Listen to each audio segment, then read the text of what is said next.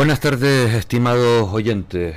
Hoy es lunes 14 de octubre y empezamos una semana en donde el protagonista sin duda ha sido Luis Monzón con ese título del campeonato regional de montaña. Eh, si no ocurre eh, nada fuera de lo previsto, tendremos la oportunidad de hablar con él y además de eso tendremos a más protagonistas de el slalom Navira Armas que tuvo lugar en la isla de Fuerteventura, aparte de otros invitados de eh, mucha importancia que nos ayudarán a eh, darle un color a este sector de la automoción que tanto nos apasiona y que tanto nos interesa.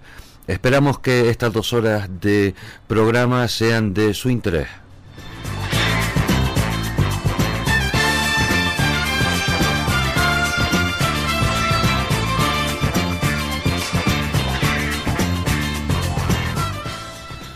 Como decíamos a su momento, la quinceava subida de la Villa de Moya ha servido para proclamar por tercer año consecutivo a Luis Monzón Artiles como campeón de Canarias tras conseguir en esta prueba una nueva y apabullante victoria con el Audi R8 LMS, la primera de su palmarés en la rampa moyense.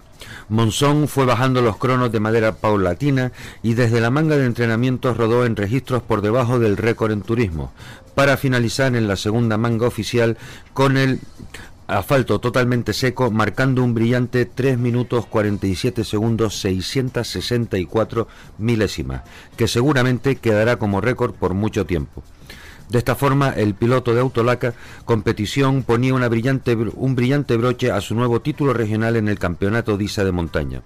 Las pugnas por el resto de plazas del podio de turismo fueron más reñidas, ante un incansable huracán monzón que sigue imbatido desde que se subió al Audi R8.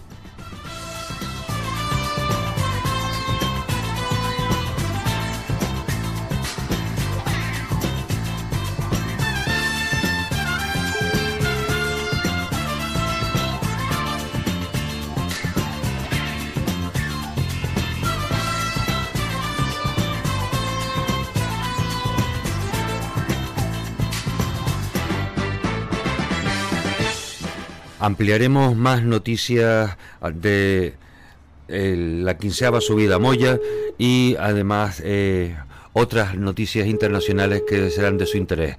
Eh, estamos ahora conectando ya con nuestra primera llamada del día. En un minuto estamos con ustedes.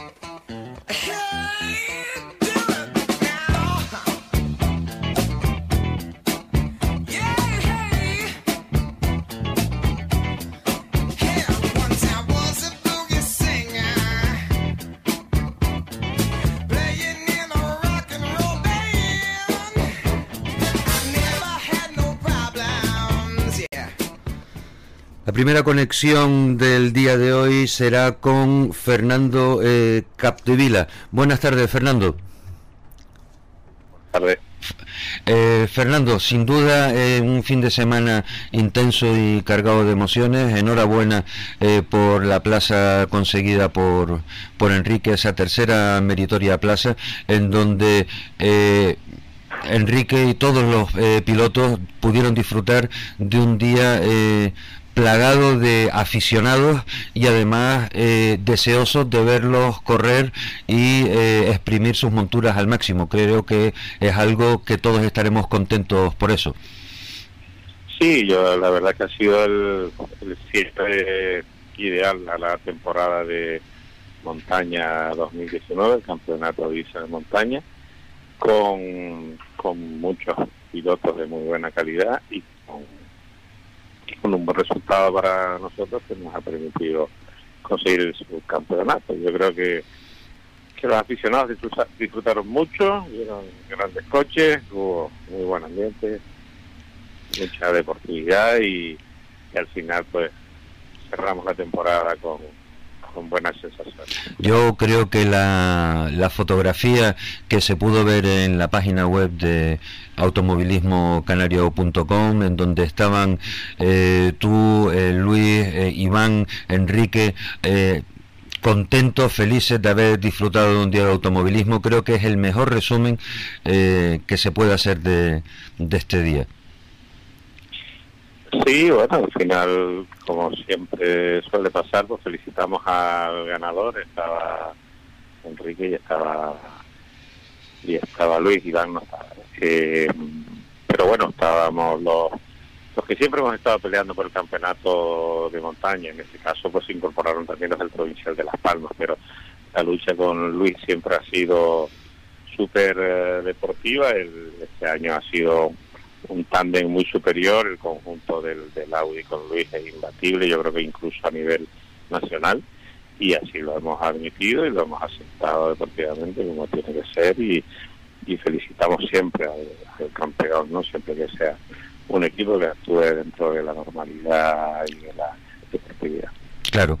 Eh, el viernes pasado hablábamos con, con Enrique y eh, querría ahora continuar eh, esa conversación contigo porque me gustaría que hablásemos para que los oyentes también, que muchos todavía no, no, lo saben o para darles más información acerca de la especial propulsión que tiene el Porsche, porque desde hace tres años el Porsche va equipado con gas licuado y me gustaría un poco que me comentaras cómo se fraguó ese proyecto y qué eh, modificaciones, aparte de las estándares, hubo que hacerle para que ese coche eh, rinda tan bien como se ha demostrado que ha rendido.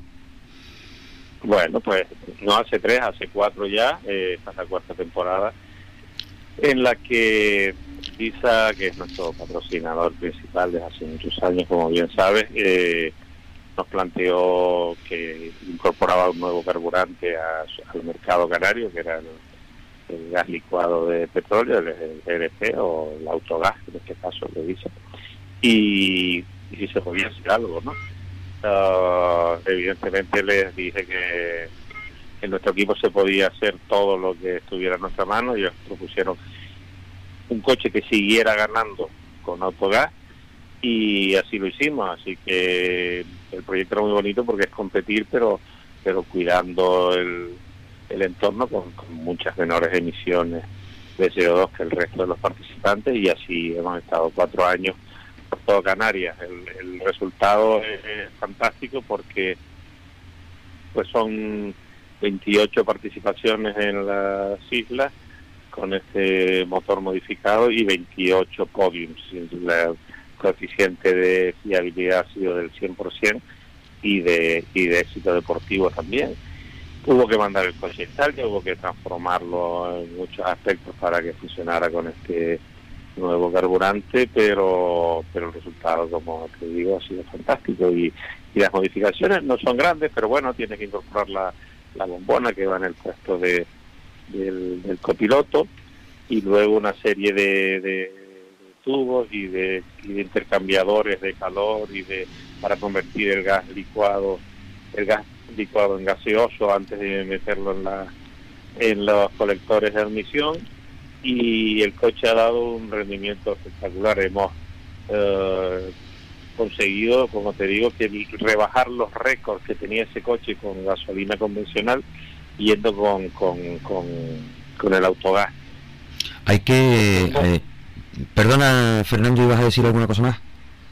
No, que, que, que, al mismo tiempo de que estamos cuidando nuestro entorno, que es una obligación moral de todos los que estamos aquí, eh, hay que tener en cuenta que tampoco es para olvidarlo que el coste es pues del 50% más barato que la gasolina. Mm. Eh, hay que eh, comentar también que la instalación de, de gas licuado para cualquier coche supone en torno a 10 o 12 kilos más que se le añaden al vehículo, ¿es correcto? Mm, bueno, en este caso no, no fue tanto, sí, el peso básicamente del depósito de, gas y unas tuberías y tal. en el caso de este coche de competición que tuvimos que ir a Italia, una empresa especializada y para un motor, los motores de, de gas que circulan hoy en día por nuestro país, pues tienen están rondando los, los 100 caballos y aquí estamos hablando de 430, ha sido una experiencia única en Europa, claro. más, más potente que hay en Europa eh, con autogás y es un hito histórico que, que tengo especial cariño como, como biólogo que, soy de haber sido los primeros en hacerlo.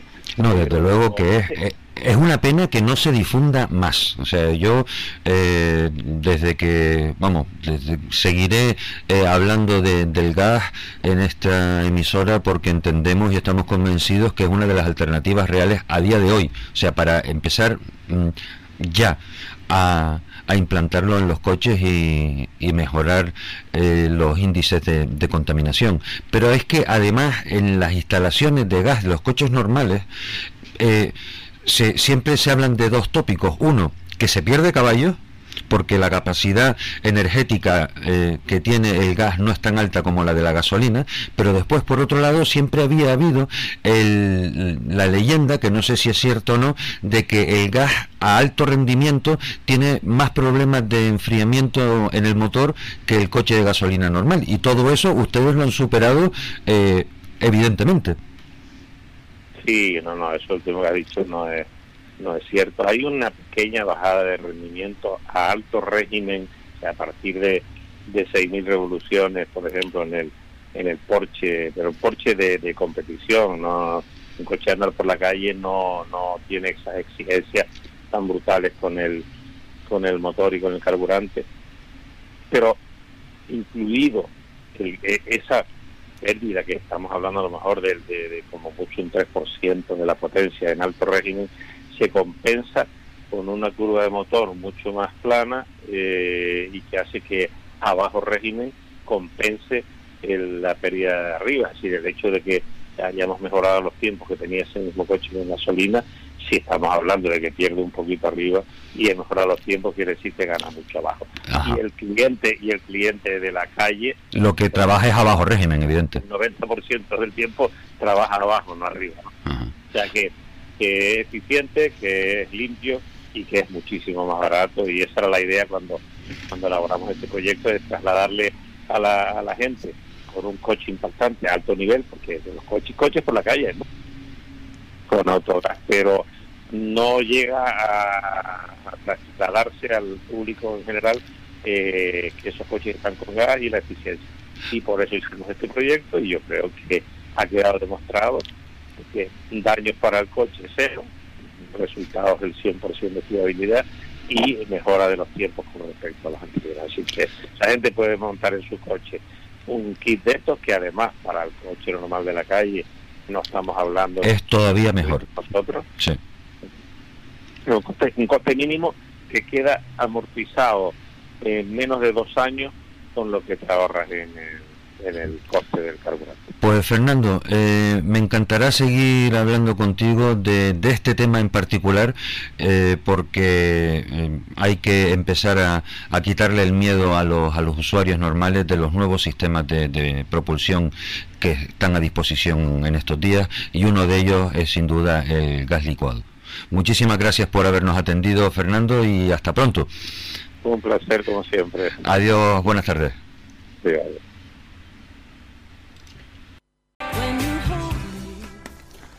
Continuamos con nuestro programa Acción Motor y mientras intentamos establecer conexión con la siguiente llamada, me gustaría compartir con ustedes alguna información eh, que de carácter internacional que me ha parecido eh, sumamente interesante. La primera es que eh, el director general de Volkswagen está considerando vender la marca eh, Lamborghini. Ya en su momento les hablé del director general de Volkswagen, Herbert Diess, eh, y el, Ah, el periódico digital, estaba, se me había quedado eh, trabada la palabra. El periódico digital y agencia de noticias Bloomberg ha comunicado que eh, existe esta posibilidad de que el grupo Volkswagen eh, se deshaga de la marca Lamborghini eh, ofreciendo este producto en la, en la bolsa. no sabemos a qué se debe, quizás sea porque considera Volkswagen que hay demasiadas marcas, pero eh, sin duda es una noticia que deberemos de tener y seguir eh, pendientes de ella. Por otro lado, eh, también vamos del grupo Volkswagen al grupo Mercedes, el grupo Daimler, el nuevo director general, el señor Kalenius, austriaco, no tiene al equipo de Fórmula 1 entre sus prioridades estratégicas. Eh, un buen balance será indispensable para seguir y dependiendo de cómo vaya la relación con McLaren, eh, la continuidad de Mercedes en la Fórmula 1, eh, pues dependerá en un futuro más o menos inmediato. En Suzuka, Mercedes sentenció su sexto mundial de constructores consecutivos desde 2014 a 2019 y solo Ferrari ha ganado seis títulos seguidos. Pero en el caso de Ferrari perdieron un mundial frente a Hakkinen con McLaren en 1999. La firma de la estrella se los ha llevado todos desde que el Gran Circo es híbrido. Cuatro para Hamilton, que tras este periplo americano serán cinco y uno para Rosberg. La superioridad híbrida de la marca Mercedes pues ha sido eh, patente. En aquellos primeros años se basó en la unidad de potencia, la que mejor encontró el, el umbral entre prestaciones y fiabilidad. Pero hoy en día la ventaja de la escudería de Brackley se fundamenta también en el chasis, las operaciones de carrera y el nivel de sus, de sus pilotos. Lewis es un campeón de época que puede llegar a ser el más grande de todos los tiempos y Bottas un escudero digno. La actuación de Suzuka, habiendo ganado en esa última carrera, eh, lo respalda y aspira al subcampeonato.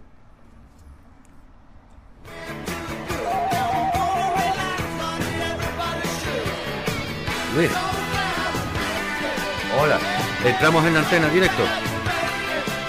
Venga, vamos.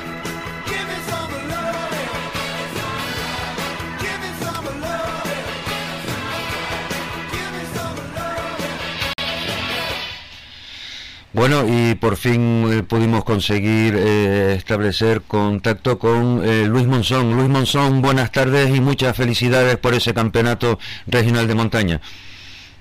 Muchas, muchas gracias.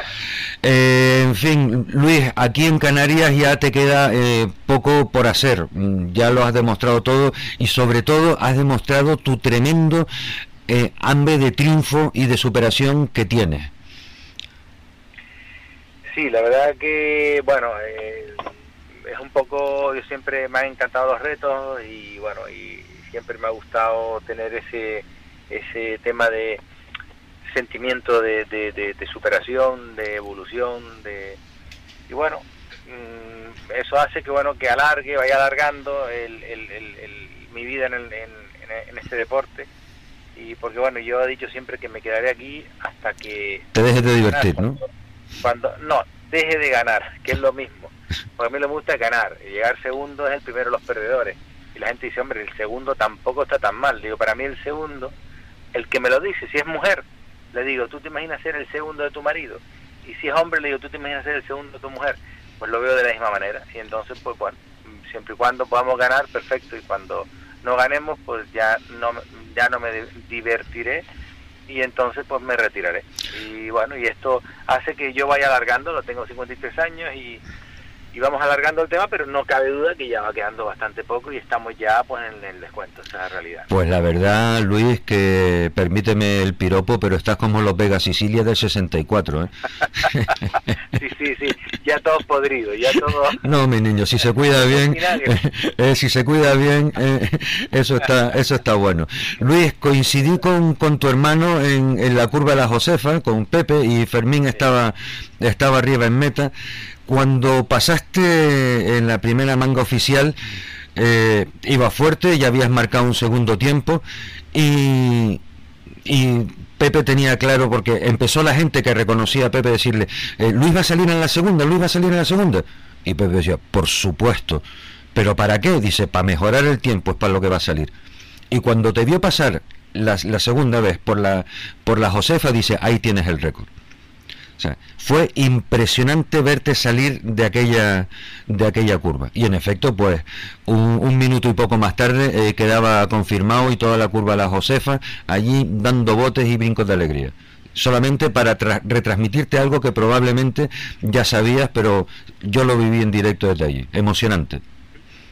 No, no, no lo sabía, pero ¿sabes lo que pasa? Que es que al final, es lo que tú decías antes, ¿no? Eh, hay que tener ese sentimiento de superación y no de conformismo ni de, ¿sabes? Bueno, pues ya está bien, ¿no?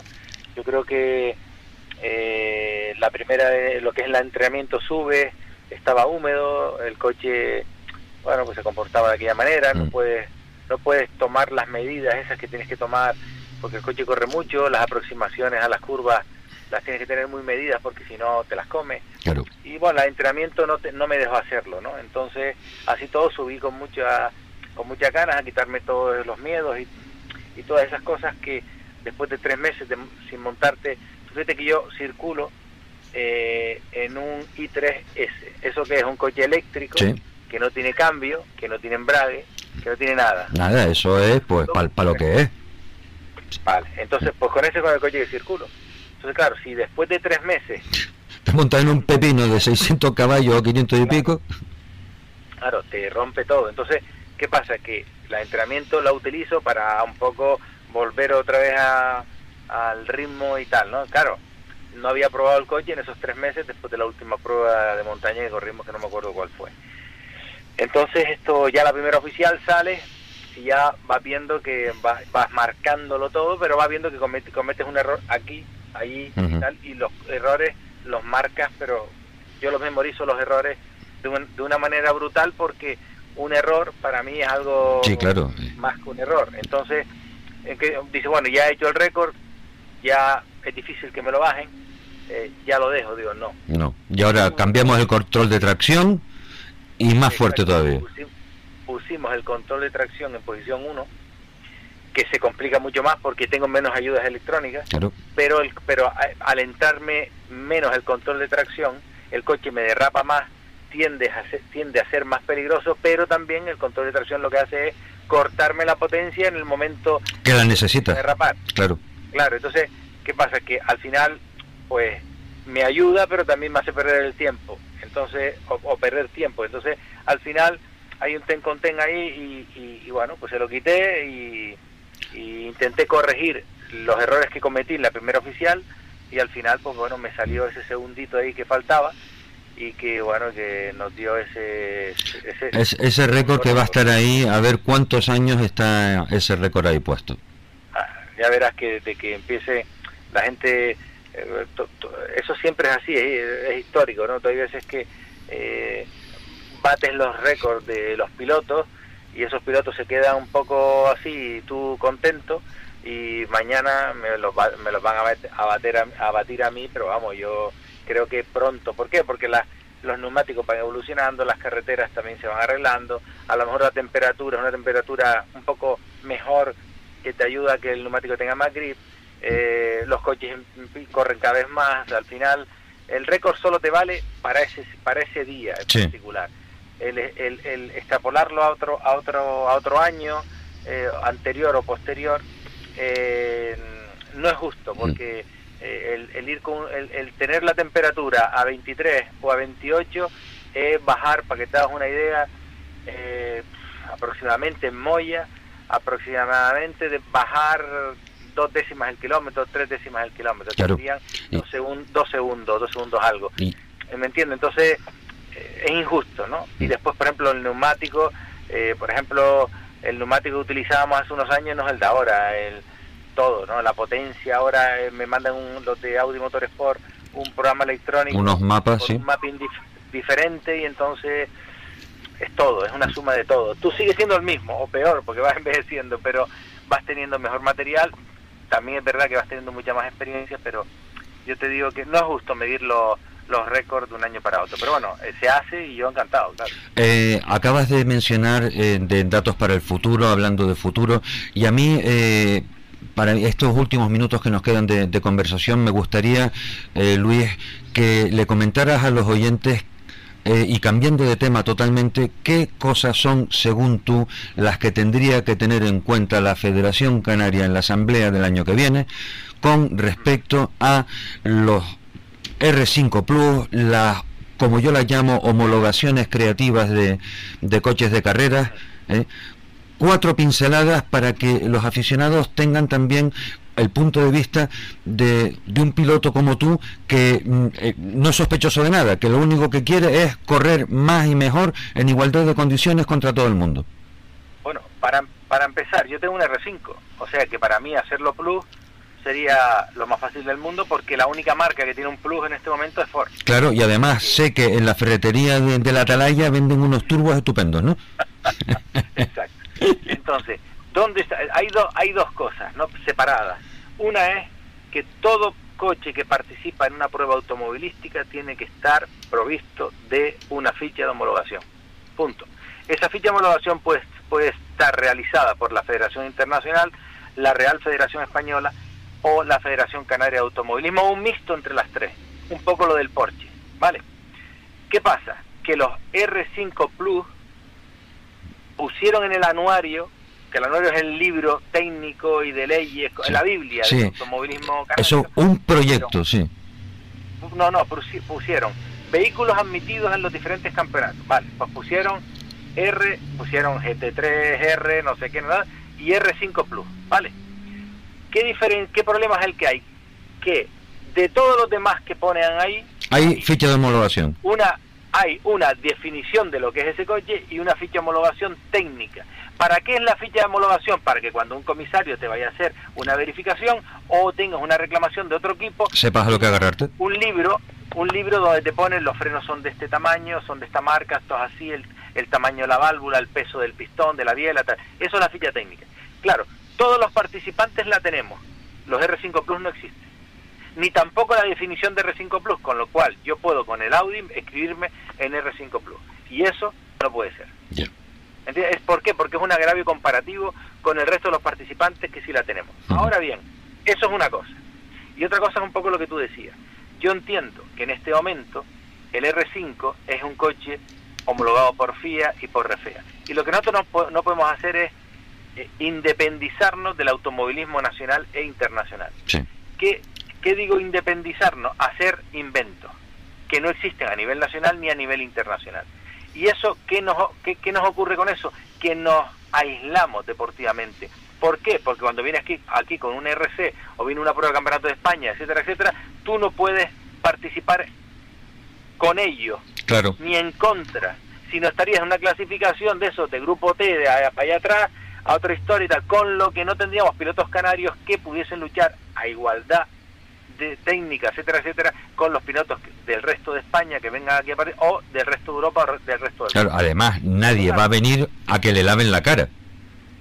Vale. No, no, no, ellos vienen, pero a ti te ponen en otra clasificación. Quiere decir, la gente del RC te pone en la clasificación de los tontos para allá. Sí. y, y, y, y no entonces no puedes nunca participar eh, con ellos no estás en la misma clasificación con lo que nunca aparece si, aunque le ganes el tramo tú no apareces en esa clasificación Claro. en la clasificación general principal entonces yo por un lado es el que cada cualquier coche que quiera correr tiene que estar definido qué es lo que es y tiene que estar provisto de una ficha de homologación y por otro lado yo soy contrario a los R5 Plus que, que que sé lo que sé lo que la federación cree cree que es pero no está definido ¿por qué? por lo que te acabo de decir en definitiva si el problema es que los Porsche corren mucho oye fácil oye hazlo como un circuito tú le pones le pones una eh, reglamentación técnica dinámica como Ujú. en el circuito que es lo siguiente tú sales y si el Porsche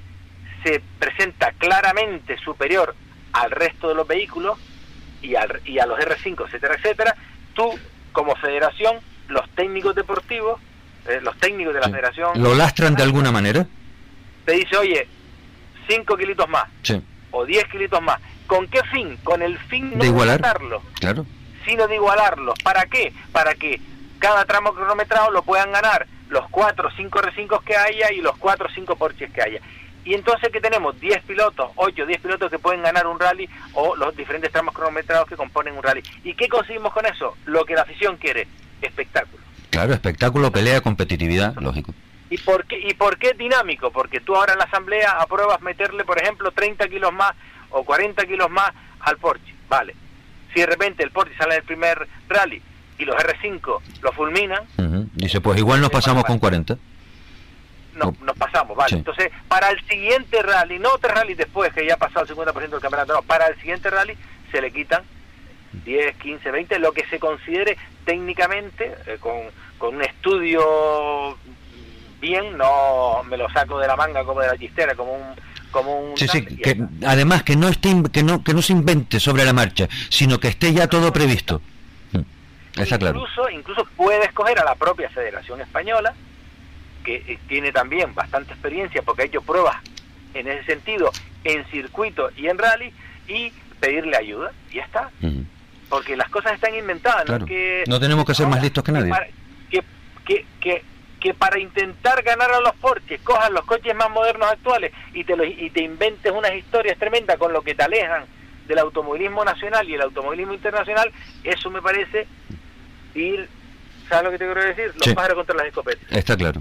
Pues Luis, yo creo que esta opinión eh, ha servido para, para ilustrar muchísimo a, a los oyentes, sobre todo eh, saliendo, saliendo de ti, que, se, que evidentemente eres una persona de referencia en el automovilismo canario y, nacional.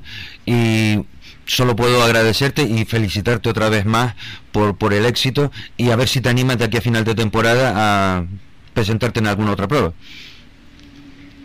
vamos a ver, estamos intentando eh, evolucionar al máximo el coche que, que, viene de aquella manera, como siempre, todos los coches vienen siempre de aquella manera y, y si finalmente no da tiempo, pues no, no, no nos importaría salir a algún rally para un poco medirnos con el resto de los participante y ver dónde estamos al día de hoy en rally con un coche R5.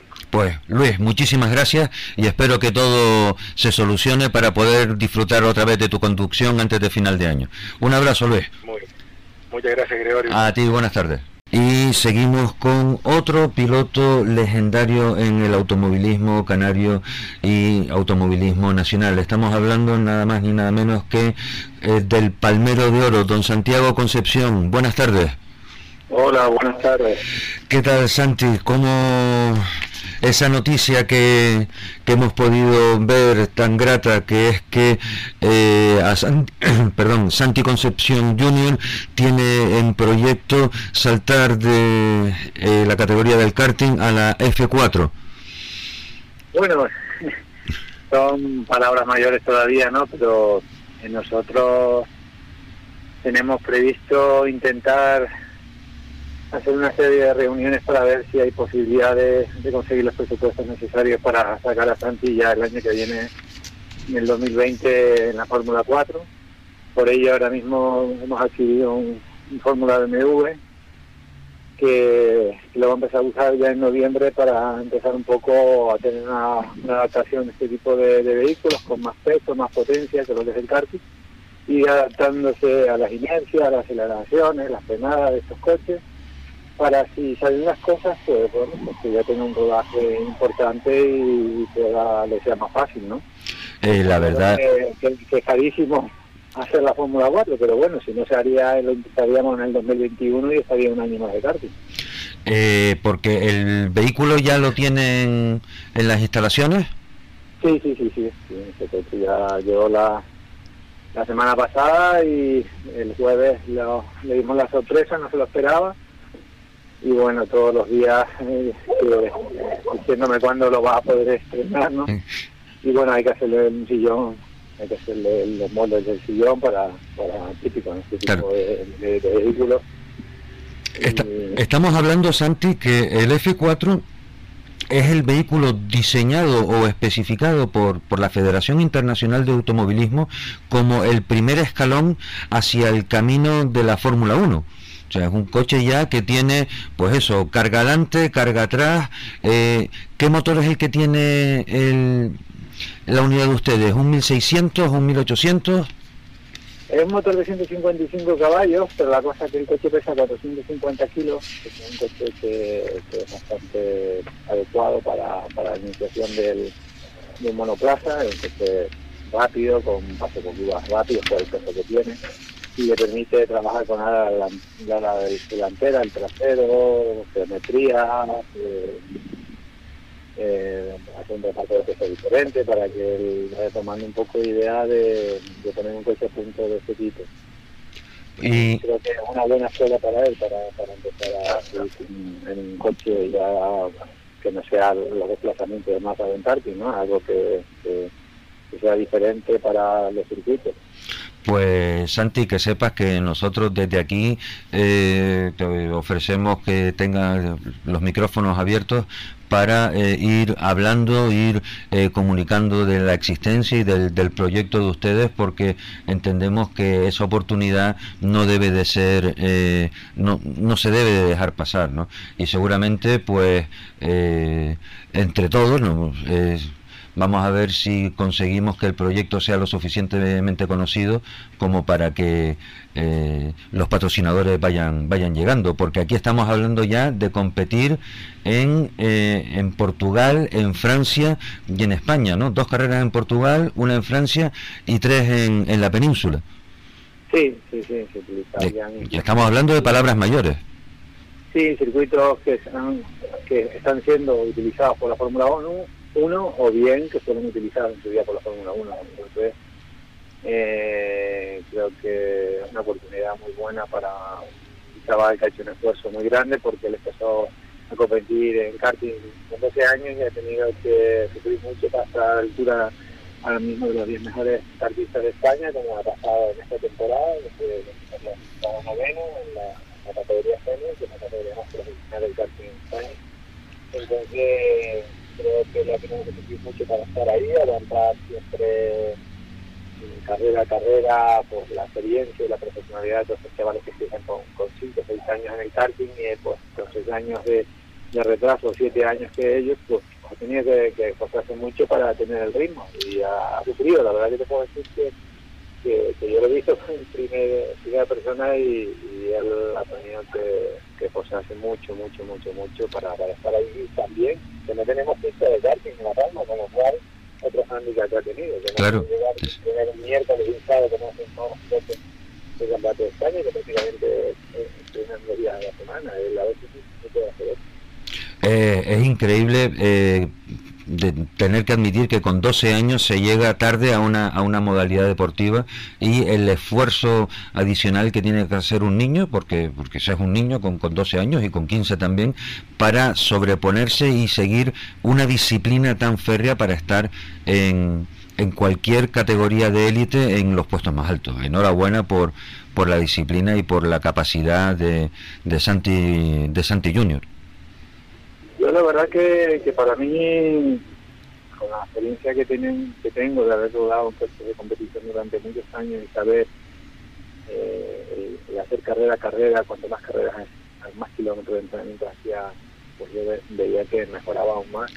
El límite incluso lo aumentaba y la fiabilidad de, de los errores disminuía mucho porque los kilómetros hacen eso que él pueda estar en tan poco tiempo ahí, a mí me sorprende mucho, la verdad que sí, no es porque sea mi hijo, ¿no? Eh, simplemente es porque, por, porque es la profesionalidad que hay en el Campeonato de España, lo que se gastan los, los papás y, los equipos en algunos, algunos pilotos para que él haya llegado y, esté ahí ya a poquito de, hacer podio en los campeonatos. O sea que es importante el esfuerzo que ha hecho, no ha decaído nunca, ha tenido que soportar salidas de carretera porque le daban golpes, porque en fin, eh, bueno, en este, en este en este mundo de, tantos pilotos en pista y demás, a veces si no tienes esa experiencia no sabes ponerte, ¿no? Al final parece habría de ser estar en el momento justo donde te tienen que dar y ahí está la ¿no? Entonces, buscar eso, ese, ese olfato para saber que, allí tienes que ponerte para que no te den, cambiar de carril, también.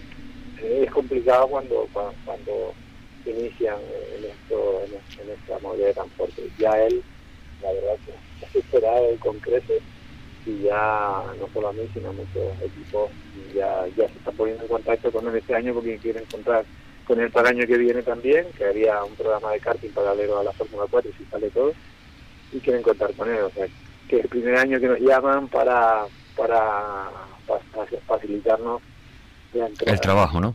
Algún equipo, sí, sí, sí. Pues enhorabuena, eh, Santi. Y lo dicho, eh, desde aquí eh, sabes que tienes un, un altavoz para ir comentando no solo las cualquiera de las trayectorias o de las opciones por las que decida Santi Junior ir la temporada que viene. Aquí van a tener un, un sitio amigo en donde estaremos encantados de, de contarles todo lo bueno que les ocurre. Bueno, muchísimas, muchísimas gracias. Esto es, bueno, eh, nos saben en el mundo del automovilismo muy complicado, muy difícil por el coste económico. Es un año más, intentamos hacer algo que con ilusión, que, que para los sueño. Eh, lo conseguimos bien, si no, pues bueno, seguirán en karting un año más. Y si no, pues, eh, pues si, no se puede seguir, pues bueno, seguiremos. Pero mientras se pueda intentar, seguiremos haciendo automovilismo allí donde, podamos. Pues muy bien, y ojalá que, así sea. Santiago Concepción, muchísimas gracias por habernos atendido, te deseamos todo lo mejor a ti y a, y a Junior, Santi Junior, y esperamos volver a hablar con ustedes pronto. Un saludo. Venga, gracias igualmente. Adiós, buenas tardes. buenas tardes.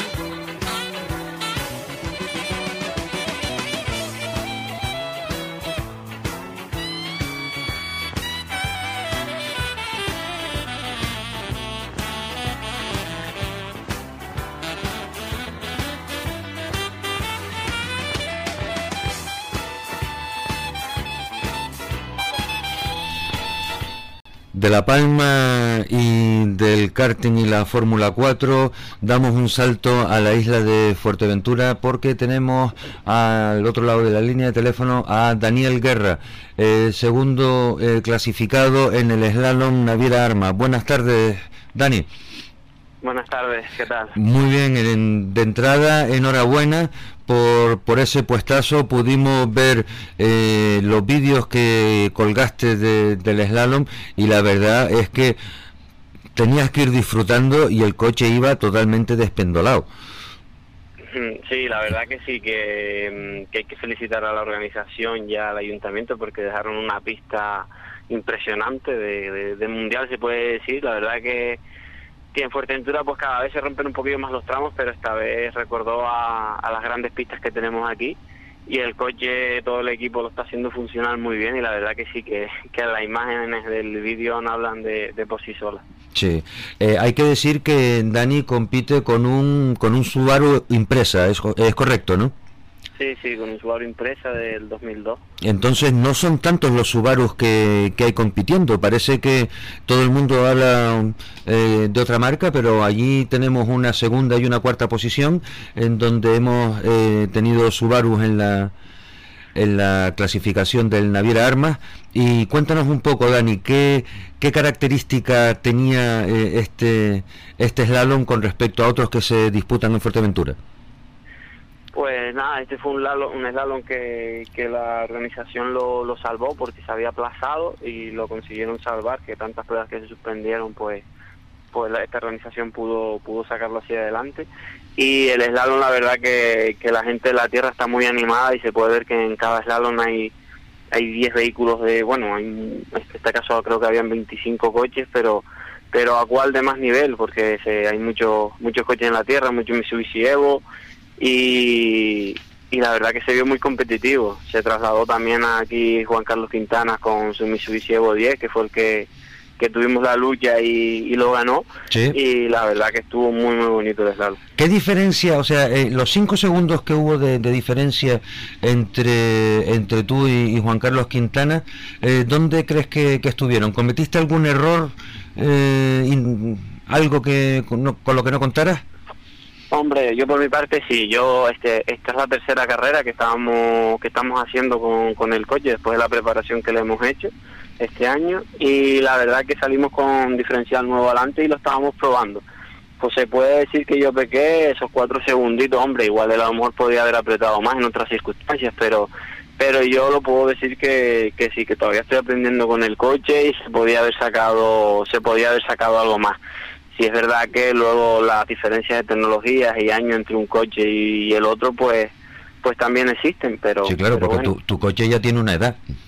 Sí, sí, sí, tenemos una edad, no tenemos caja de cambios y como llevan ellos, pero bueno, ahí por lo menos se ve que, el coche lucha y que está para, para, divertirse. Claro, porque en el caso tuyo que compites con vamos a decir entre comillas inferioridad de condiciones, que no, no me gusta esa expresión para, para este caso, porque tú estás demostrando que con un coche de esa edad se puede estar adelante, se puede estar adelante eh, y estar peleándote con todo el mundo. La verdad que sí, que hombre, que mm, hombre, las tecnologías del coche son muy importantes, cada vez avanzan más y hay que ir adaptándose y nosotros es un equipo que no que no se cansa y estamos día a día trabajando para poder ir rascándole segundos a, a esos tiempos. Pero sí es verdad que, este año con el tema de la brida, pues parece que, hay un poquito más de, igualdad. y que se puede luchar un poquito más.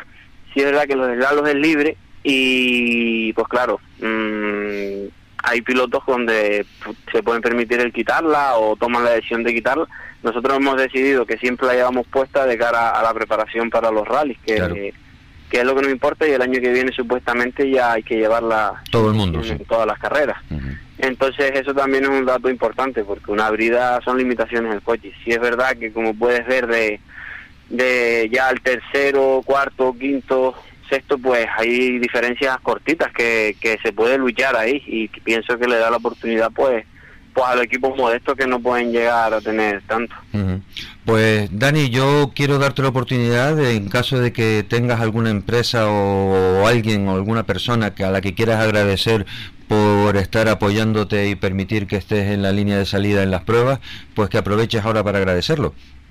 Pues sí, todo se lo tengo que agradecer al, al gran equipo que tenemos, que, está día a día trabajando, a cada uno de los chicos, al copiloto, a Sergio Vera, que, es el, gran capitán de todo el equipo, como se puede decir, a los patrocinadores, que no puedo olvidar, a Naviera Armas, que el slalom era de, con su nombre y, patrocinador fundamental, Carpintería Agapito, eh, Construcciones Requinte, taller de Ánimo Sport, a todos ellos que Ayuntamiento La Oliva, que felicitarlo también porque hizo una labor impresionante en este slalom, al Cabildo de Fuerteventura y a todos estos patrocinadores que, que carrera tras carrera nos están apoyando y podemos estar en, en la línea de salida. También al equipo Canto Motor Sport, que, que su colaboración siempre es impresionante y a todos ellos. Pues muy bien, pues agradecidos todos y desde aquí también les agradecemos por, por ese apoyo que hacen al automovilismo. Dani, eh, muchísimas gracias por habernos atendido la llamada y esperamos poder volver a hablar contigo pronto.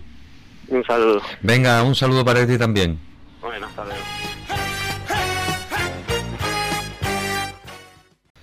Continuamos en este programa de Acción Motor que está resultando la mar de interesantes con grandísimos eh, protagonistas eh, del automovilismo canario de talla ya nacional e internacional y eh, otra parte importante en el automovilismo evidente evidentemente también es la, la dirección. Y por eso eh, tenemos al otro lado de la línea a don Benito Rodríguez presidente de la Federación Canaria de Automovilismo. Don Benito buenas tardes ¿Qué hay? Muy buenas tardes. Pues muchísimas gracias antes de nada por haber atendido eh, esta llamada. Espero que sea la primera de, de, muchas porque son también muchas cosas las que hay que, hay que hablar de, de nuestro deporte, del sector del automovilismo. Y el motivo era para que eh, nos contara Benito qué, eh, bueno, qué pasó en la Junta de Gobierno que tuvieron el el jueves pasado y, que si hubo alguna conclusión interesante que los oyentes puedan saber. Bueno, hicimos una valoración de, de, esta temporada, los primeros seis, mm, seis meses de temporada. Eh, planteamos eh, el tema de, la, de los calendarios que había que hacerlo lo antes posible. Gracias, gracias, gracias por recordarlo porque es importantísimo. Porque la verdad que los pilotos también para hacer su planteamiento de, temporada necesitan con bastante alteración los calendarios. Eh, después, bueno, pues hablamos de un poco de las cosas como mm, que tenemos que mejorar, la seguridad de las carreras, hablamos de los técnicos del mm, colegio que ha creado la Federación Canaria, de los oficiales, donde el próximo año nos gustaría ampliar ese, esos colegios, lo mismo de técnicos que de oficiales. Y, bueno, sacamos una buena buena conclusión de la reunión y, y, el, del IMAL Pereza también que nos hace falta, ¿no? Eh, gracias, gracias por decirlo, porque por un momento yo pensé que es que estaba todo rodado y en la federación o en el automovilismo hay muchas ah, eh, asperezas que limar, como usted dice, por ser correcto y caballero, pero me parece bien que de momento eh, los paños, como es, los trapos se limpien en casa, ¿no? Y después ya la ropa tendida que se saque al balcón cuando está cuando está limpio.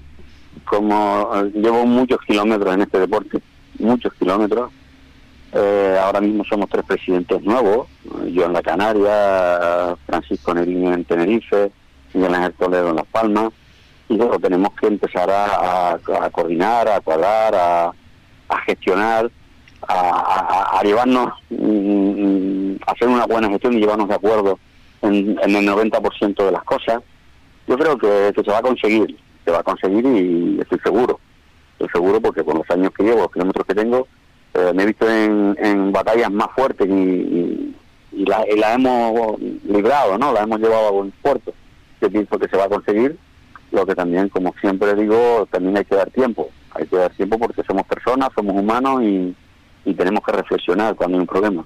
Eh, Pero de momento estoy contento, de verdad que estoy muy contento del trabajo que se está haciendo, el esfuerzo que se está haciendo y, y es eso, coordinar un poco, mejorar y, llegar a un acuerdo entre todos, ¿no? ¿Para cuándo la segunda Junta de Gobierno? Porque me imagino que esta habrá sido una una primera para tantear, para hablar de, pues en fin, de, todo lo que usted ha dicho, pero ya eh, hay que ponerse manos a la obra.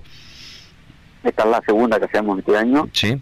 Y la tercera vamos a hacer en el mes de noviembre también para eso, para ir aligerando todas las cosas antes de que llegue el mes de diciembre, que siempre a ver si este año somos capaces de la asamblea y la entrega de trofeos y todo esto hacerlo lo antes posible. ¿no? Claro. ahora en noviembre ya tomaremos esas fechas, esas medidas de, lo que queremos terminar y yo pienso que va a ser el primer año mm, estamos consiguiendo cosas y estamos unificando bastantes cosas, ¿no? Eh, Benito, eh, a mí me va, me va a permitir que le diga que eh, los 90 días de, gracia ya han pasado para todos y por eso es bueno que empiecen a reunirse ya y empiecen a tomar decisiones. O sea, tómenlas, pónganse de acuerdo, como dice Manolo Vieira, organícense y, y, empiecen a, a, ver que, que, tienen el, que tienen el mando y que quieren eh, y muestren el camino por donde, por donde quieren ir. Porque el interés nuestro no es el de machacar ni a usted, ni al que estaba antes, ni al que está por venir. Eh, el, el, el, interés que hay es que exista una sensación de que hay madera con la que trabajar y poder seguir avanzando, que no es fácil. Hombre, nosotros, como bien hemos empezado y creo que lo estamos intentando con el tema del colegio de, técnicos, el, tema del colegio de los deportivos, y que el próximo año queremos ampliarlo. ¿Queremos ampliarlo para qué? Porque los pilotos los deportistas se tienen que sentir apoyados. No se puede tomar una decisión hoy aquí, mañana en otro sitio de otra manera, pasar en otro sitio de otra manera, porque al final confundimos a todo el mundo. Claro. Eh, el llegar a buen puerto siempre cuesta, siempre cuesta, no es fácil. Y creo que nosotros estamos en ese camino, y en ese camino creo que estamos los cuatro presidentes.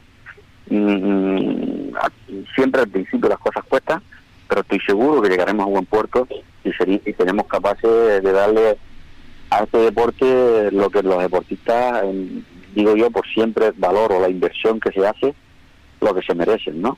Sí, claro. Y yo en ese camino siempre he estado. Pues Benito, yo me, alegro muchísimo de haber tenido esta, esta llamada y fíjese, le voy a poner ya las preguntas para el siguiente examen, ¿eh? Para que, para que sepa por dónde, por dónde quiero ir. Pero me gustaría poder hablar con usted acerca eh, de eh, la reglamentación de los R5 Plus para la temporada que viene. De eso que acaba de decir usted de lo, eh, incrementar el, el número de comisarios, ¿cuál es el programa de formación que todos necesitan, los nuevos, los más experimentados, para que como ha dado a entender antes, no ocurran eh, problemas como los que hemos tenido ya. Y con esas mm, preguntas me encantará volver a, tenerlo a usted en antena, si le parece. Cuando usted quiera, yo siempre estaré dispuesto a que usted lo necesite, pero yo referente a, lo que está pasando, yo sigo diciendo lo mismo. O sea, eh, yo creo que aquí se ha aplicado lo que está escrito. Mm, somos personas, a veces podemos cometer errores, no digo que no, porque eso lo comete hasta el, más espabilado de este planeta, pero creo que las cosas están haciendo bien, no a gusto de todo el mundo, y aquí los que trabajamos, los que defendemos este deporte, pues yo creo que nadie se ha quejado ni nadie ha dicho nada de lo contrario.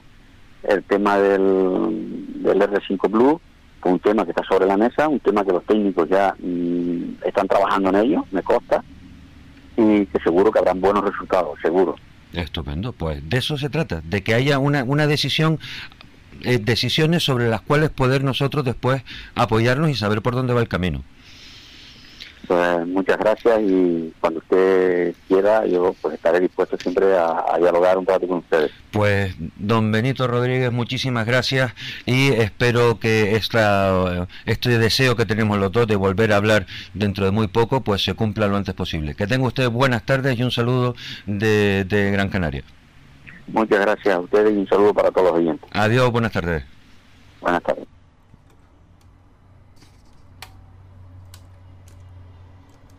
Do do do do do do do do do do do do do do do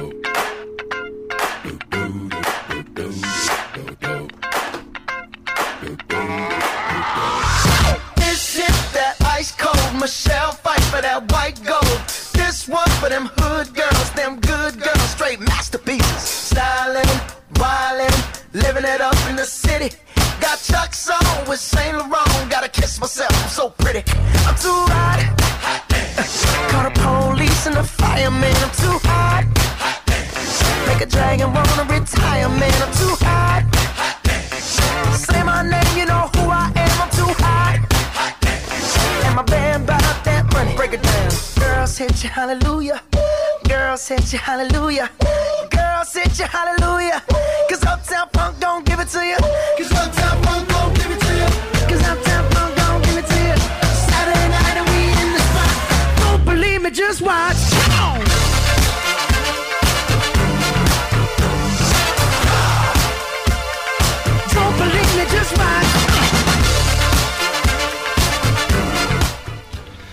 Y continuamos con eh, las entrevistas del programa Acción Motor. Saltamos de la isla de Tenerife ahora otra vez a Fuerteventura porque vamos a hablar con Aníbal Hernández Acosta, tercero en el slalom Naviera Arma. Buenas tardes, Aníbal. Hola, buenas tardes. Eh, felicidades, felicidades porque hiciste un meritorio tercer puesto. Oh, muchas gracias, muchas gracias. La verdad que, sí, tuvo, nos, salió una carrera bastante bien, sin problemas y bueno, creo que teníamos un buen ritmo y nada, la verdad que nos salió todo a todo que se puede decir. ¿Qué, ¿Qué tal se portó tu copiloto? ¿Que te ha buscado un copiloto que pesa menos para ir más rápido? Sí, la verdad que es genial, ¿no? No que sea mi hijo, sino genial, que vas aprendiendo más y súper motivado.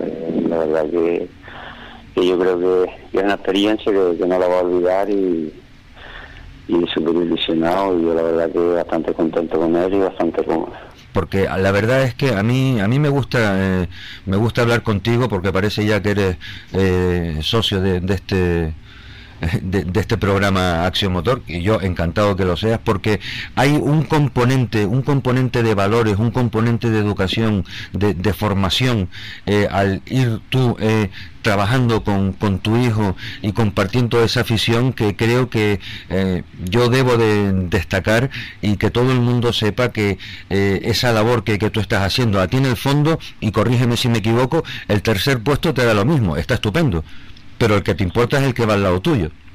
Sí, sí, no, me he puesto lo menos, la verdad que si vamos a hablar del tema de carrera, hubiéramos tenido el problema de, Javier Frankie, que tuvo un problemilla en la primera manga. Quizás mejor no, no sé si no como hubiéramos estado de tiempo, porque la verdad que estaba muy reñido. Bueno, esta vez le tocó a él, otros días le toca a otro, ¿no? Sí, sí, bueno, yo entiendo, la verdad que uno sale a correr y si te sientes cómodo, pues te salen los tiempos, pero aparte de eso, ni un tercero, un cuarto, la verdad que yo la temporada que llevo de años eh, en aprendizaje de, mi hijo y, sobre todo saliendo unos resultados muy buenos, pues yo la verdad que con eso me quedo, ¿no? Y sobre todo que, que todo el mundo, toda la gente joven no tiene la oportunidad que, tiene mi hijo hoy en día de poder estar corriendo a la, mucha gente joven. Pudiera tener la la, suerte, dilo tú, es la suerte de poder hacer lo que está haciendo tu hijo, pues sí, gracias a ti. Sí, por lo menos lo que es copilotaje, ¿no? Se sabe que ya para para poder pasar a piloto hay que tener mucho dinero para poder sacar un hijo a, hacer cualquier copa monomarca o lo que sea, pero bueno, mientras le guste esto, lo que pueda. Claro, pero es que eh, esto es como, como en las orquestas eh, sinfónicas. Pianista solo puede haber uno porque solo hay un piano en la orquesta, pero hay muchísimas más cosas que se pueden hacer dentro de dentro del automovilismo. Copilotaje, dirección de carrera, eh, coordinaciones de todo tipo y de vez en cuando si se puede subir algún coche también y si al final acaba subiéndose, por supuesto que estupendo pero hay un montón de sitios en donde en donde poder trabajar y desarrollar la, la afición. Sí, la, la, más, él lo sabe, ¿no? Él realmente le gusta el pilotaje. yo tuve la suerte de volver a poder comprar el coche que fue mío antes de comprar el Mitsubishi, el Toyota Starlet, y se lo tengo ahí hace ya un par de años. Y bueno, en todo momento no, no se puede sacar la licencia y para, para circuitos y puede él allí hacer una carrerilla allí en mi casa, pues el coche, pero bueno, es muy difícil, para mí es muy difícil, yo trabajo en la construcción, soy un albañil y es muy difícil mantener dos coches y la verdad que por ese lado me gusta porque lo entiendo, ¿sabes? entiendo que las cosas no no son tan fáciles, las cosas no caen del cielo, hay que, hay que lucharlas y cuesta mucho. Ah, pero fíjate, eh, luchando y todo, se quedaron a 13 segundos nada más ¿eh? que de, Juan Carlos Quintana, que Juan Carlos salió con el cuchillo en la boca. Sí, la verdad que, Juan Carlos, tanto Juan Carlos como Dani, iban muy un ritmo muy rápido, pero bueno, nosotros eh, el coche la verdad que le tenemos una puesta a punto muy buena, eh, faltaría un poquito de suspensión porque la verdad que es una suspensión vieja y sobre todo entramos rápido, me defiendo bastante bien ya cuando son tramos más, más ratoneros, la tracción del 6 no es igual que las tracciones que tienen esos coches. Claro. Pero bueno, entramos rápido, entramos rápido si, si podemos estar, no ganarle, pero sí. Es que mira que le gusta a los majoreros ir eh, mm, ahí pisando la chancla hasta el fondo. si, es ratonero el circuito no me gusta, eh, pero si es rápido sí. Es que es lo que dicen todos los majoreros. Sí, la verdad que se, se con una velocidad increíble, ¿no?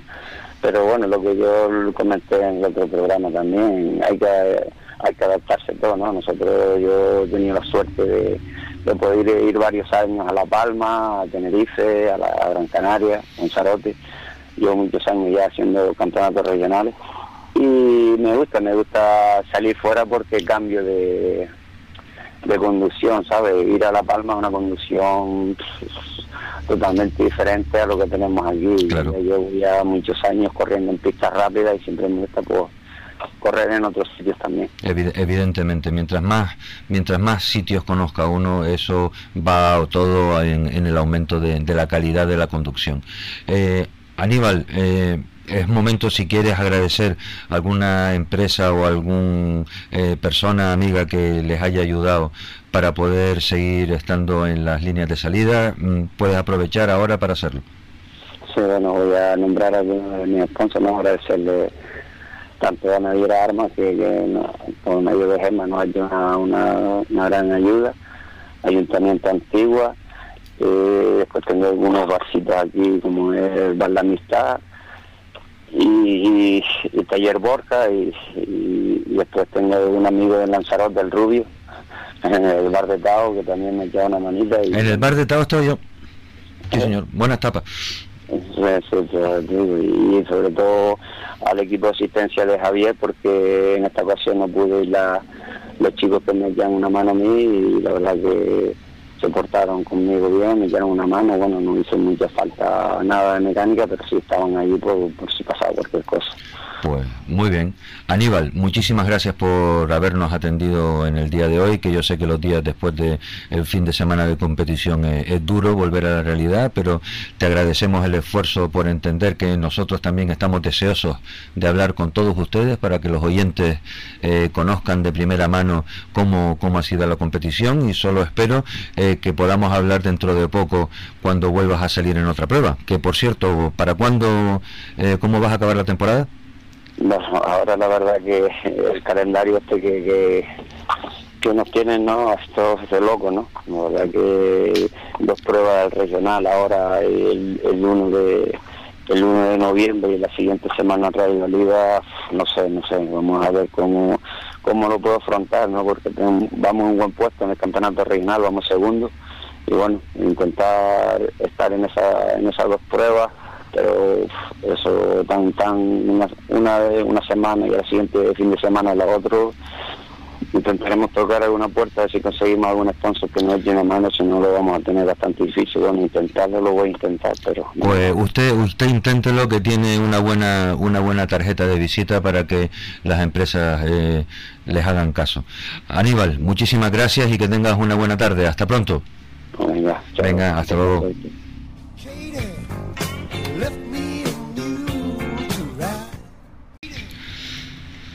No paramos eh, este lunes en Acción Motor porque ahora vamos a hablar con Julián Falcón, el Porsche en Discordia, eh, que también estuvo corriendo en Moya, que además hizo un meritorio sexto puesto. Julián, buenas tardes.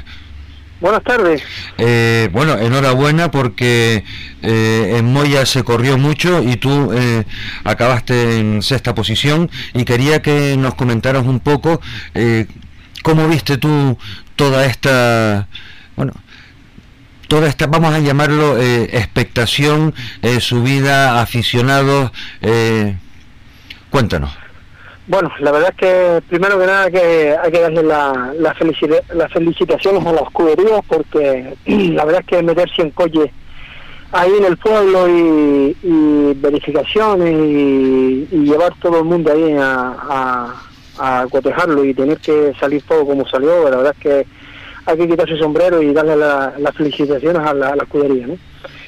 Eh, por otra parte, pues la afición, pues yo ya desde el 2014 ya no, no hacíamos subida porque nos, nos mandábamos al mundo de los rallies y ya dejamos la montaña y la verdad es que como esta edición no había tantos espectadores, era una pasada. En todo el trayecto, en todo, en, todo la, la, la, distancia de la subida era gente por todos lados y la verdad es que mucho no me da vuelta cuando subía, sino más bien cuando bajaba, ¿no? Sí, claro, que era cuando todo el mundo le, se pone a hacerles el, el pasillo, ¿no? Exactamente fotos, demás, para parar, demás, felicitar, ¿sabes? Y la verdad es que mm, una cantidad de, gente increíble, era una basada. Esta, esta división fue, creo que para mí, de las que yo he hecho, pues la, la, más que acarrea, acarrea gente, ¿no?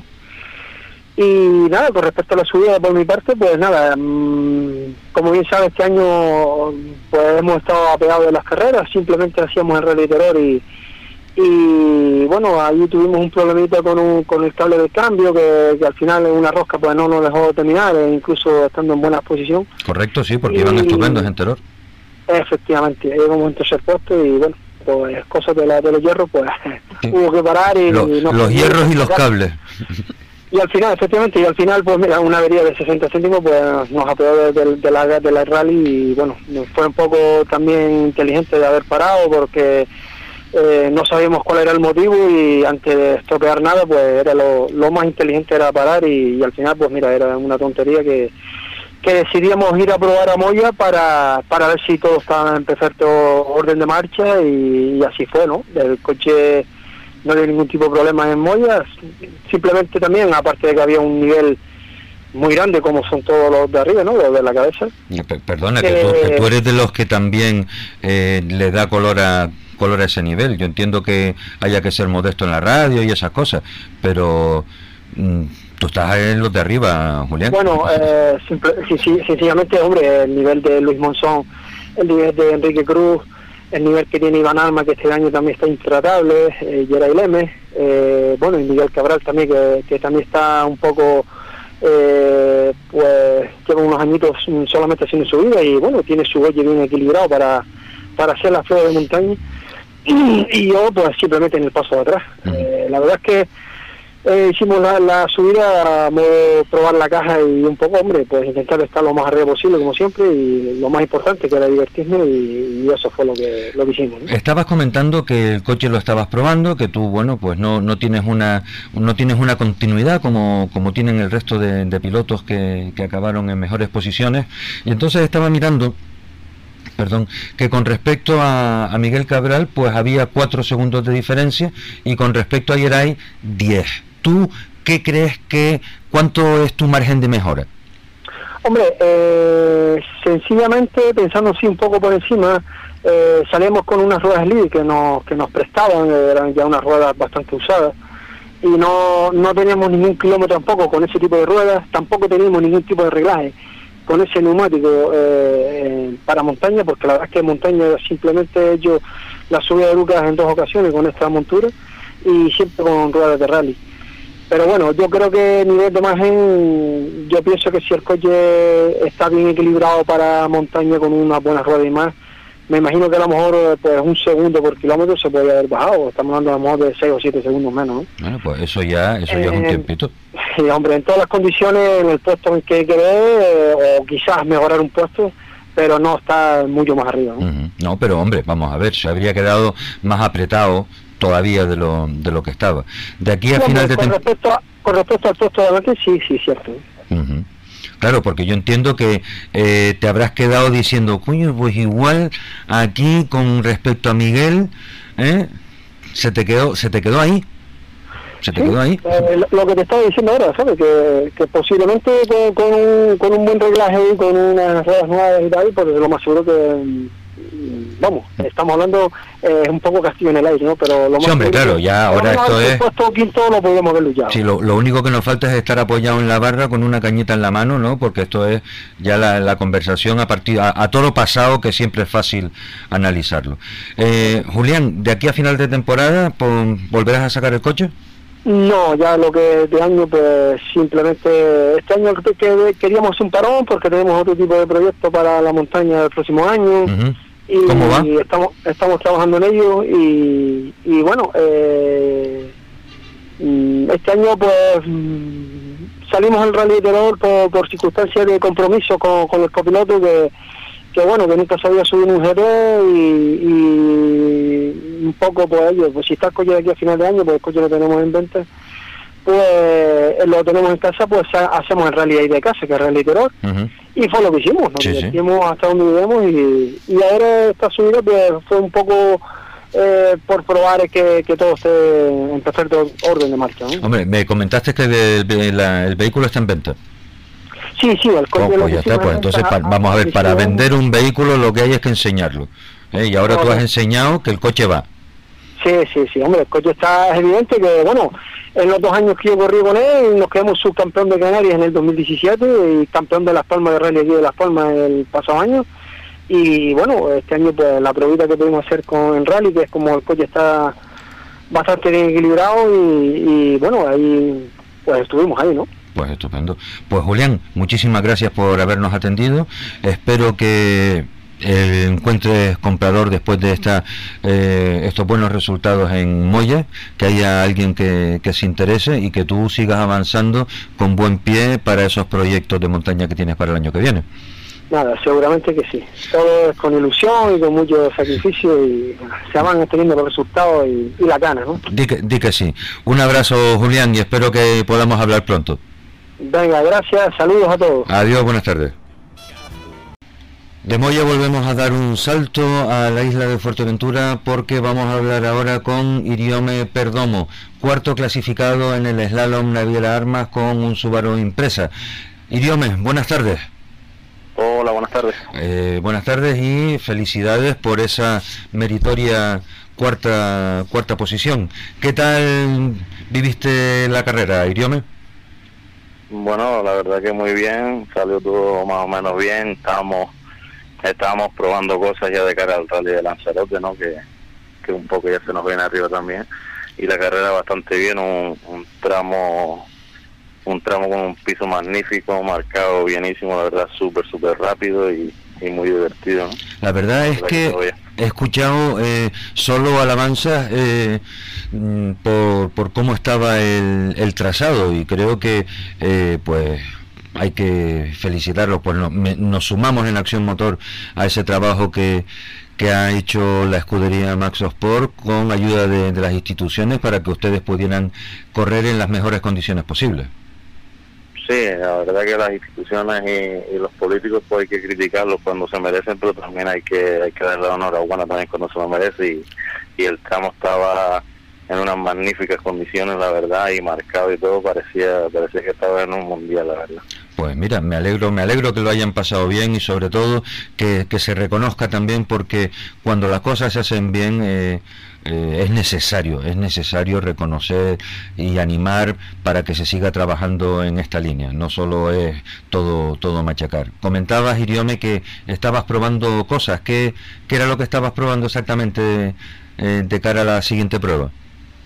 Bueno, pues ya estamos haciendo cambios, le, estamos haciendo cambios en, suspensión, en horquilla, intentando mejorar mejorar un poco ¿no? en, lo que nos el presupuesto nos deja y, intentar mejorar para final de temporada, que se nos vienen todas las carreras juntas ahora. ¿no? Sí, eh, de, eso sí se están quejando todos, eso sí es verdad. Sí, la verdad que eso es otra cosa que tiene que mirar, no, no sé quién, quiénes son los culpables de esto, si los organizadores o las federaciones o quién, pero eso sí hay que mirarlo con lupa porque no, no podemos llegar a los seis últimos meses del año y, y corriendo una o dos veces al mes, ¿no? Nosotros somos trabajadores, equipos modestos y creo que en Canarias, en tierra, por lo menos hay pocos equipos profesionales que, que puedan aguantar este ritmo, ¿no? Claro, porque fíjate, entre que se nos va enero y febrero eh, sin prueba, el mes de agosto no hay, en diciembre a partir del día 10 olvídate, claro, se, se concentran demasiadas pruebas en pocos meses enero y febrero no, nosotros creo que empezamos este año en junio casi en La Palma, creo, si no me equivoco. Sí, bueno, en, el campeonato de ustedes sí, pero ya habían empezado unas unas pruebas anteriormente, pero podían haberlas adelantado, muy, muy ¿no? muy pocas, muy pocas. Hay que repartir más las pruebas durante el año, que hay tiempo y creo que se podrían hacer, porque si no, no hay quien lo aguante a final de año. Cualquier rotura, pues ya ya la mitad de temporada. Claro, y además, eh, hablando con un organizador el, este fin de semana, decía, hombre, vamos a ver, igual que le ponen a una prueba coeficiente 1.5 por ser la última, para que se animen los pilotos, pónganle también a la primera coeficiente 1.5 para que se animen a sacar licencias, para coger los primeros puntitos y para que empiece la temporada. No sé, igual hay otras soluciones mejores, pero algo para que no llegue este mes, el mes que viene, y cada, cada nueve días estén con pruebas. Sí, sí, la verdad que sí. Yo creo que la licencia te costará lo mismo en enero que, en marzo, ¿no? Es un poco empezar y el que le toque la primera, pues sabemos que siempre empezar nos cuesta todo, pero ya en la segunda, de que se vuelve la gasolina, pues todo el mundo se animará y se empezará. Lo que no se puede permitir es lo que está pasando. Pues sí. Y solamente estabas probando, vamos a volvernos, vamos a hablar de ti, que es de lo que, es el motivo de, la llamada. Eh, solamente estabas probando temas de suspensiones y, de horquillas y todo lo demás ya preparado para, para correr en, en Lanzarote. Sí, la verdad que el, el, coche más o menos lo tenemos logrado a nuestro punto, a nuestro a nuestro presupuesto, ¿no? Ya de pues mejorarlo de ahí se podría mejorar muchísimas cosas, pero ya ya se nos subiría el presupuesto y no, no es lo que buscamos, ¿no? Por lo otro, todo va bienísimo, la verdad que llevamos una temporada magnífica, firmamos acabarla así y, y nada, poco más. Y para Lanzarote, eh, eh, en, tal y como te estás viendo tú, eh, ¿cuál sería el resultado? Mm, el que te gustaría tener lo sabemos todos, pero un resultado que tú dijeras, vale, eh, debo de estar contento, ¿cuál sería?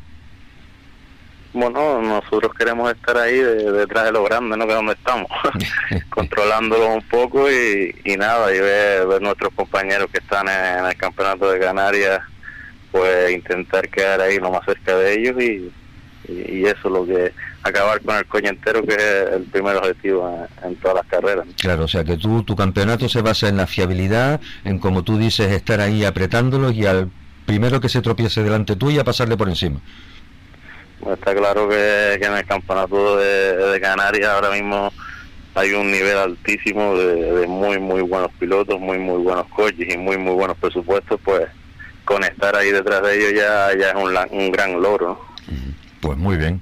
Pues Iriome, muchísimas gracias por, por habernos atendido y me encantará poder hablar contigo, o si no es un poco antes, pues inmediatamente después de, Lanzarote para ver qué tal te ha ido. Pues aquí estaremos para, lo que necesiten ustedes y sus oyentes y, y nada, muchísimas gracias por contar con nosotros también. Mira, eh, como quedan 30 segundos para que empiece el bloque publicitario, aprovecha si quieres para agradecer a la, cualquier empresa o particular que les permita a ustedes estar en, en la línea de salida.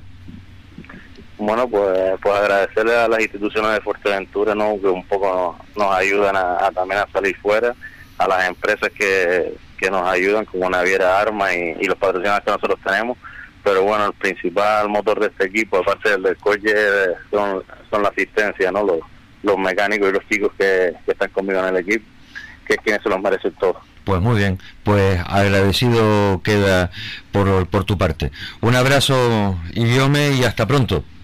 Venga, muchas gracias. Adiós, buenas tardes.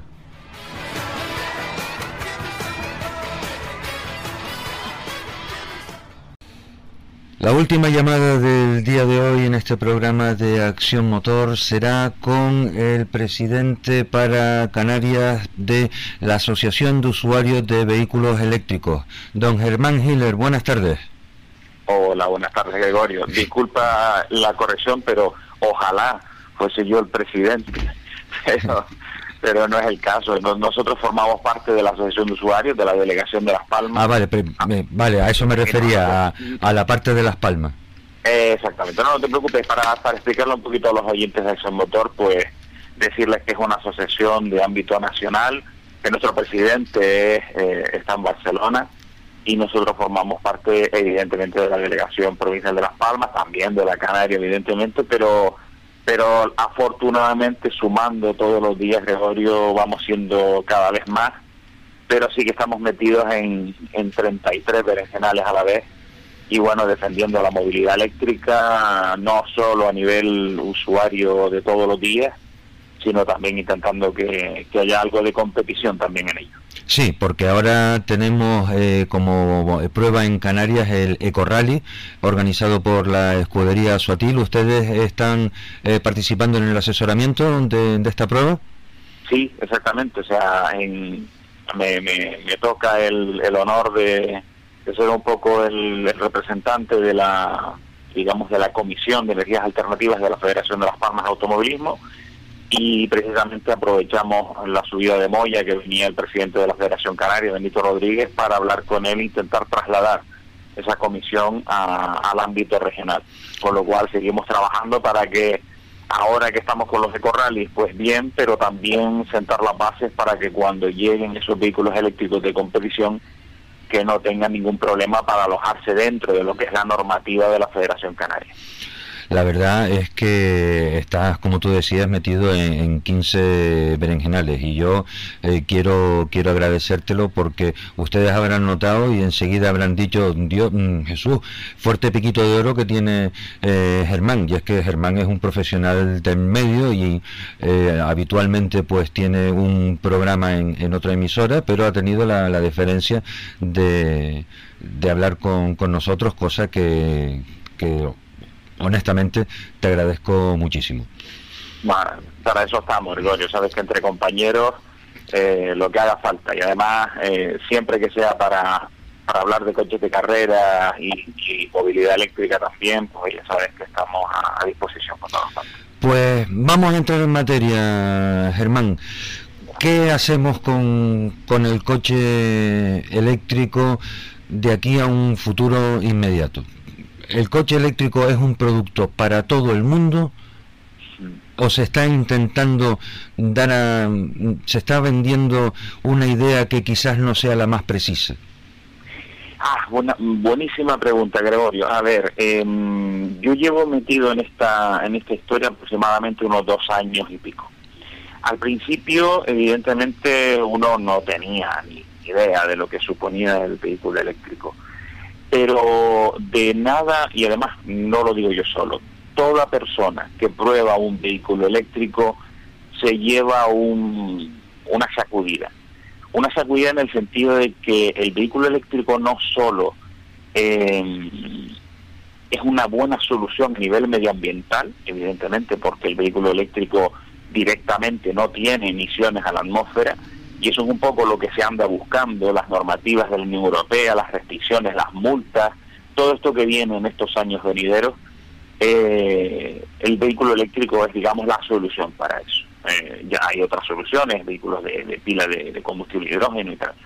Pero el vehículo eléctrico es, digamos, un poco la solución que tenemos para rebajar el nivel de emisiones en la atmósfera en, en poco tiempo. Después podemos eh, acusarle de que, de que, bueno, si la electricidad proviene de fuentes de energía no renovables, pues bueno, también contamina, pero eso es un problema no del vehículo eléctrico, sino de las fuentes de energía que, que, tenemos en Canarias, que desgraciadamente, además con un retraso eh, a veces escandaloso, eh, en, un, en un paraíso de las energías renovables deberíamos tener el 100% o el 80% o el 70% y sin embargo no llegamos ni al 12% de energías renovables en Canarias o como mucho el 20%. No, no, Entonces, oye, no, no, no me calientes que entró, que, que me, me, estás poniendo un trapo no, que, no, que ya estoy rascando para pa arrancar. Exactamente. Int intento que no. Todos hemos pasado por ese proceso de indignación.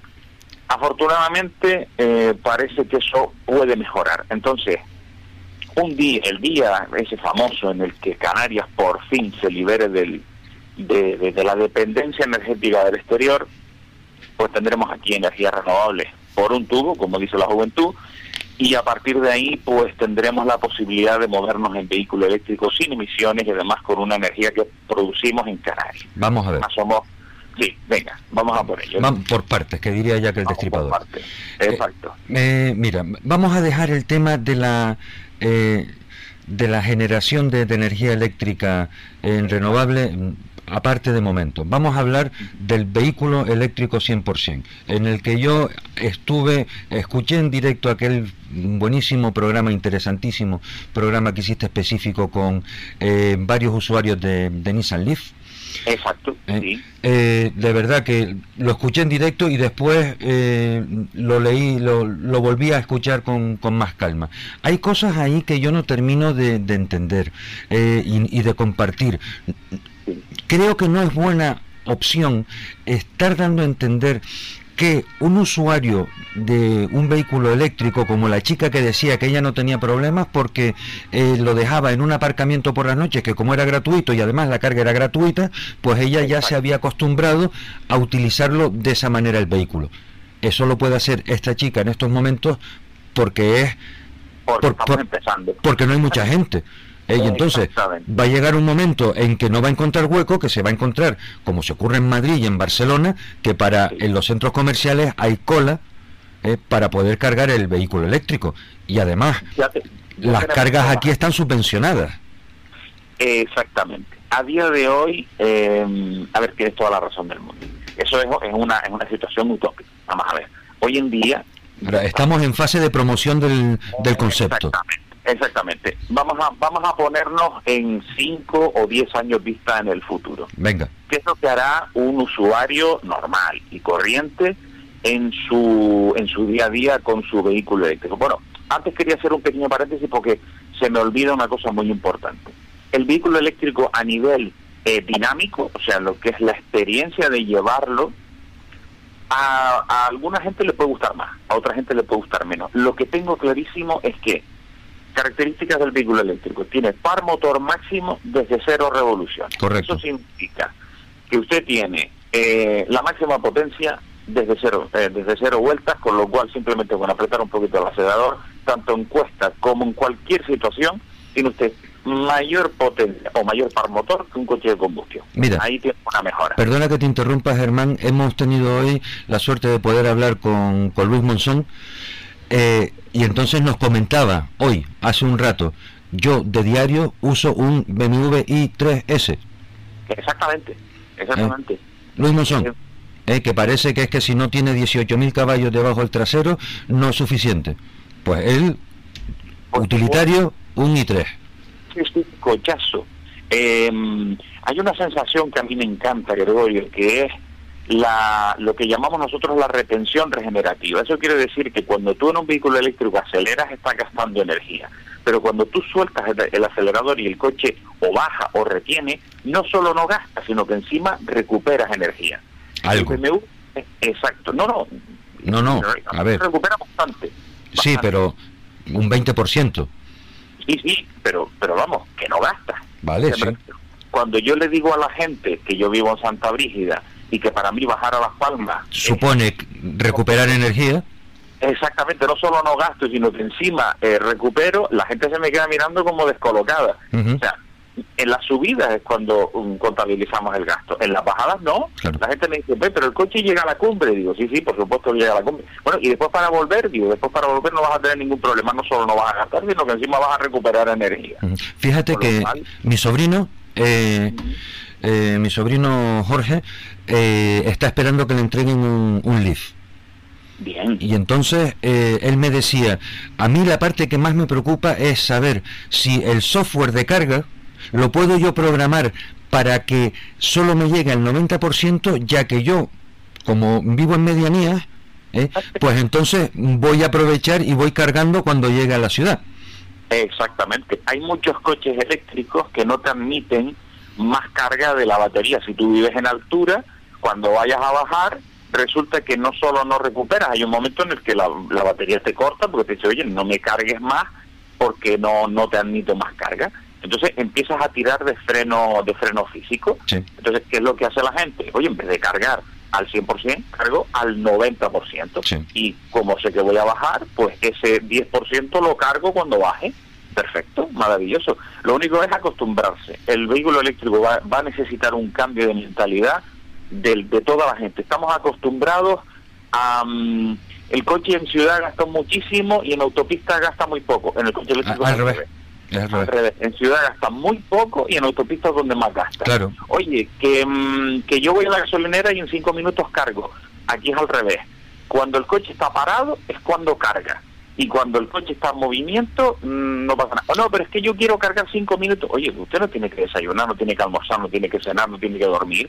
Bueno, pues aproveche esos momentos de pausa para cargar el coche. Vale, esa, móvil. esa es la parte, exactamente. Sí, lo único que ocurre que es que eh, yo me llevo el móvil al trabajo, no es el móvil el que me lleva al, al trabajo a mí. Entonces, pues, esa es la, la diferencia en el concepto de uso. Exacto. O sea, a partir de ahora será el ordenador o el móvil o la tablet o lo que sea que tiene cuatro ruedas, porque además los coches eléctricos tienen una posibilidad de conectividad y de, y de gestiones brutales. Yo manejo muchas veces el volumen de carga, mm, activar el aire acondicionado en remoto, en remoto, mm. en remoto desde el móvil sí. y, y, es una barbaridad. O sea, mm, el otro día me estaba acordando en el, en el ferry todo el mundo desesperado por salir del ferry, el ferry cerrado, todo el mundo arrancando el motor, estamos locos, nos estamos envenenando con el... Bueno, pues yo puedo poner el coche eléctrico al aire acondicionado y no pasa absolutamente nada, uh -huh. porque no tengo que arrancar el coche. Entonces, no tengo que arrancar un coche de combustión, me refiero. Simplemente enciendo el coche eléctrico y ya está.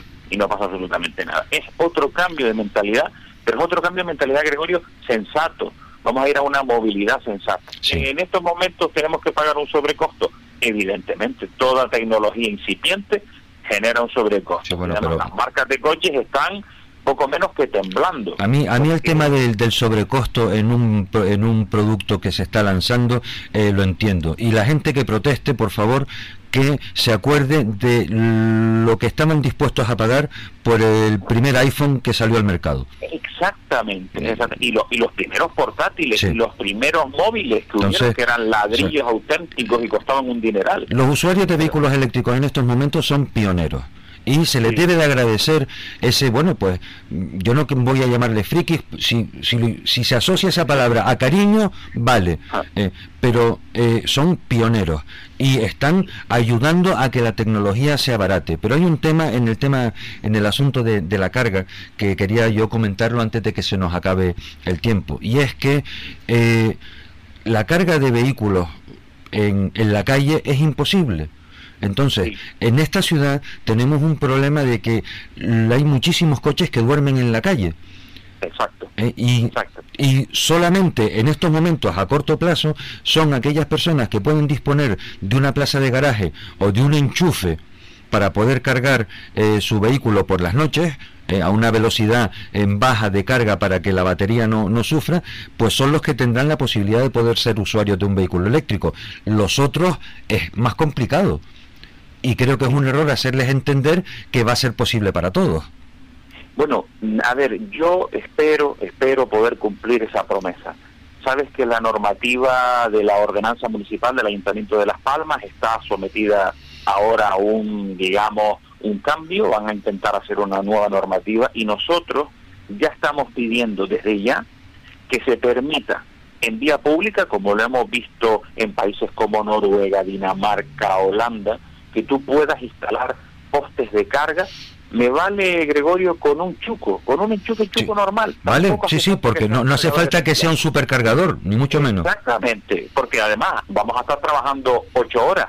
El coche puede perfectamente cargar durante ocho horas a una velocidad de carga mínima y sin embargo cargar una barbaridad. Yo en ocho horas podría cargar el coche mío entero o sea que no tendría es que pero vamos a ver no hace falta que se cargue entero tampoco para hacer el trayecto medio de un de un usuario normal. Exactamente con cargar o sea en ocho horas podemos cargar 100 200 kilómetros eso nos daría para un par de días. Además desplazamientos que tenemos nosotras ahora. Y espero espero también que mm, hayan personas porque nosotros tenemos usuarios de vehículos eléctricos que no están cargando en su casa porque no tienen la posibilidad, porque no tienen garaje. Claro, como la, como la chica esta que decía que lo dejaba por las noches en un centro comercial, creo que era, o en un aparcamiento, que le sale gratis y la carga también. Pero eso no lo va a poder hacer todo el mundo, eso es ella que tiene la suerte ahora. Exacto, pero hay alguna gente que consigue la posibilidad de cargar en algún parking, por ejemplo, de Sagulpa en Las Palmas, que tienes, pagas tu bono y puedes cargar el coche, o consiguen algún parking donde están trabajando, que cada vez más los parking privados van a seguir teniendo más puntos de recarga. Y yo, es más, yo iría al dueño del garaje y le diría, oye, eh, instalar un chuco no te cuesta mucho dinero.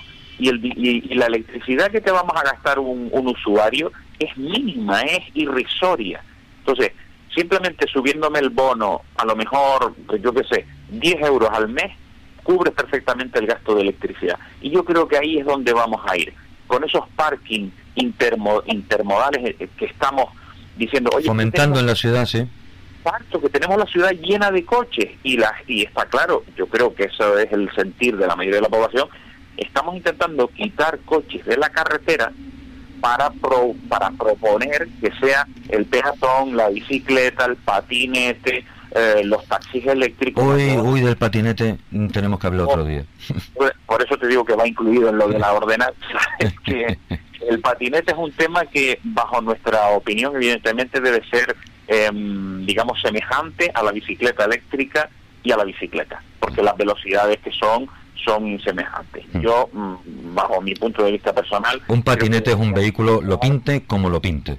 Exactamente tiene que ir con su casco y tiene que ir por vía pública. Eh, bicicleta, exactamente, vía pública. Si no en, si no en, carretera normal, porque a lo mejor estamos hablando de un vehículo diferente, pero oye, por vía de bicicleta, yo creo que sí. Por la acera me parece una barbaridad. No, no, no, no, no, es, un, es una temeridad. Diametralmente opuestas entre un peatón y un patinete. Por supuesto. Pues Germán, eh, es la hora, pero yo me he quedado con ganas de más. Sí, hombre, por supuesto, es que este, este mundo lleva mucho tiempo, Gregorio, pero bueno, hay que ir poquito a poco eh, cambiándole el, chip a la gente y, diciéndole, oye, esta tecnología está aquí para echarnos una mano, es mejor, para a mi modo de entender, sabes que entendemos de automovilismo, para mí es mejor. El único inconveniente, costo y el tema de las autonomías que siguen pues preocupando un poco a la gente. Pero poquito a poco las marcas nos irán convenciendo y yo estoy convencido ya, o sea que no es simplemente cuestión de tiempo. El que prueba un vehículo eléctrico mm, se da perfecta cuenta de que, de que mejora, de que es mejor, es más tranquilizante. Yo creo que van a, van a mejorar mucho las cosas y sobre todo lo del tema de la independencia energética de Canarias, que oye, por Dios. De la independencia, del apagón de Tenerife, empezaremos hablando la próxima vez que coincidamos, ¿te parece? Perfecto, perfecto, me parece. Germán, muchísimas gracias, un abrazo por, por haber atendido esta llamada y ha sido un auténtico placer haber charlado contigo. Igualmente, Gregorio, estamos aquí a tu disposición para lo que nos necesites. Venga, un abrazo, buenas tardes.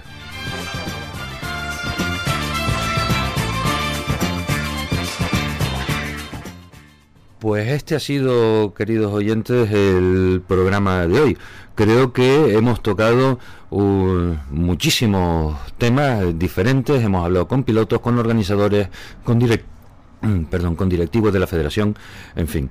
Esperamos que se hayan entretenido y nos vemos mañana. Que tengan feliz tarde a todos.